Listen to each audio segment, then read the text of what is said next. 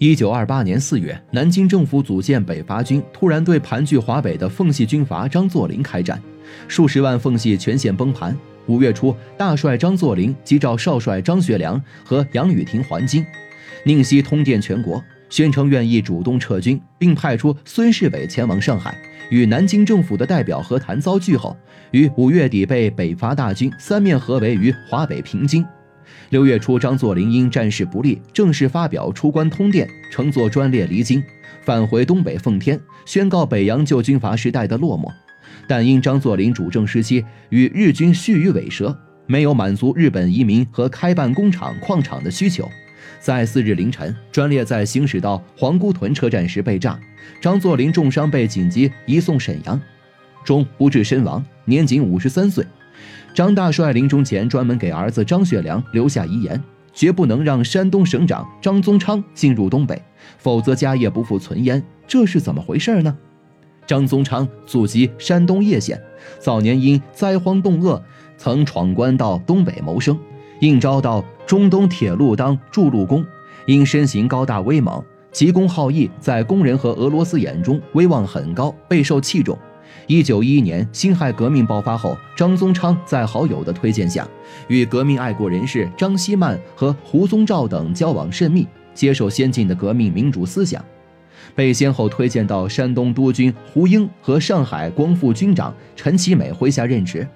两年后，张宗昌调任驻防江苏徐州，却临阵倒戈，成为北洋军阀冯国璋的嫡系。袁世凯去世后，冯国璋就任代理总统，张宗昌水涨船高，成为北洋嫡系，但却先后在湖南和江西被革命军打败，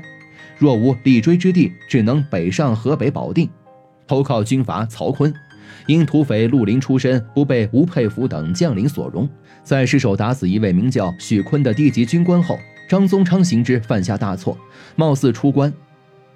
远赴东北奉天投靠张作霖和张学良父子，就此成为奉系一员。从一个小小的宪兵营长做起，于1921年兵不血刃收编胡匪卢永贵所部后，被张作霖调任吉林绥宁，担任镇守使，大肆吸纳白俄伪军。不足数月，麾下兵力突破一万。因军费开支庞大，张宗昌秘密在辖区内种植鸦片，搞得乌烟瘴气，引起奉系核心高层不满。纷纷要求遣散张宗昌匪军。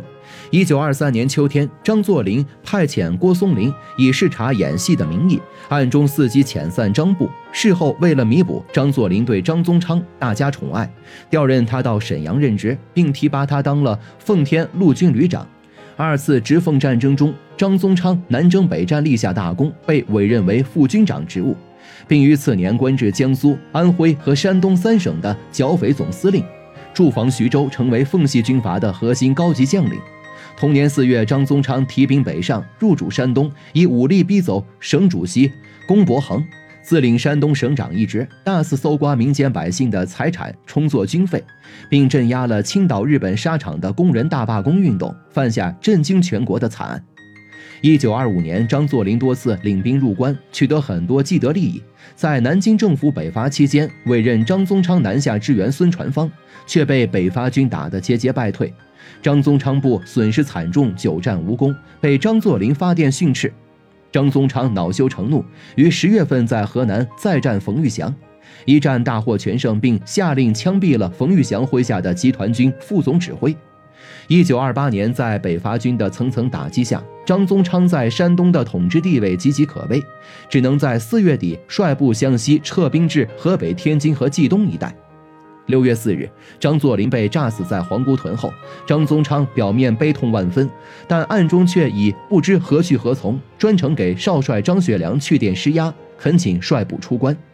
张学良谨记父帅临终教诲，又生怕张宗昌反客为主，不仅不同意他率众出关，还专门派出张学忠等将领对其严加看管和监视。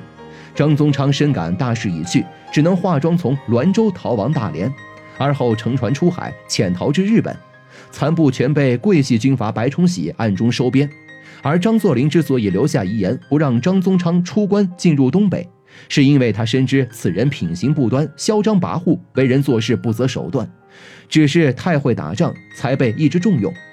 可当张作霖死后，以张学良的品行和手段，是根本没有办法降服其人的，反而有可能陈强主弱，反受其害。倒不如干脆将他的出关之路锁死，让他不能够进入东北。而从张宗昌后来先后数次东渡日本，与侵略者内外勾结，企图颠覆东北的举动来看，就知道张大帅当年看人眼光之毒辣。若非如此，恐怕张氏父子早年为抗日大业做出的准备，全将付诸东流。